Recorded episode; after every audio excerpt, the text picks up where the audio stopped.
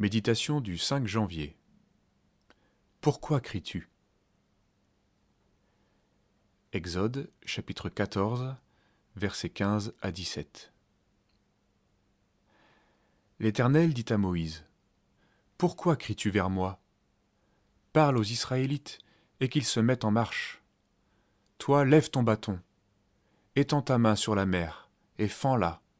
Je serai glorifié par le moyen du Pharaon et de toute son armée, de ses chars et de ses cavaliers. Après avoir conduit le peuple à fuir l'Égypte, Dieu indique un détour et demande aux Israélites de camper près de la mer.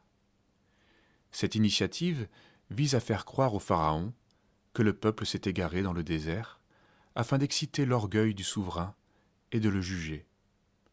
Mais dans les faits, le peuple de Dieu se trouve acculé. Le désert se referme sur eux, la mer est en face, et les Égyptiens fondent sur eux à toute vitesse. À moins d'un miracle, il n'y a d'autre alternative que la capitulation ou la noyade. Nous comprenons aisément les réactions du peuple. Son obéissance l'a conduit dans un véritable traquenard.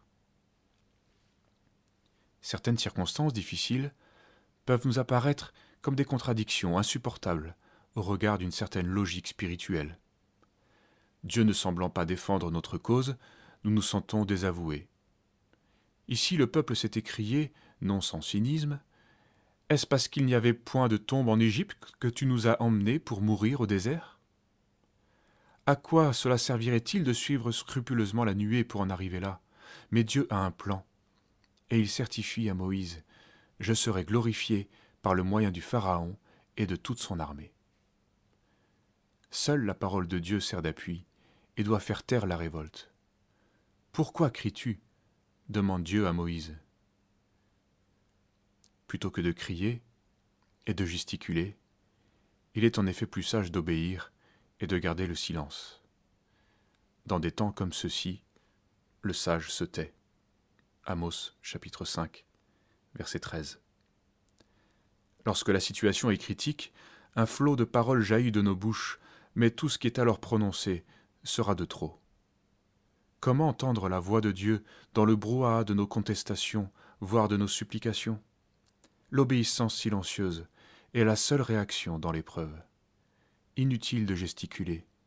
Il nous faut obéir et marcher. Si tu crois, tu verras la gloire de Dieu. Et croire, c'est obéir. Renonçant à l'autodéfense, nous sommes bien alors défendus autrement, et le résultat est meilleur encore que toute action que nous aurions pu entreprendre. Le Seigneur nous ouvre le passage pour que nous ne nous arrêtions pas en chemin. Garde le silence devant l'Éternel et attends-toi à lui. Psaume 37, verset 7.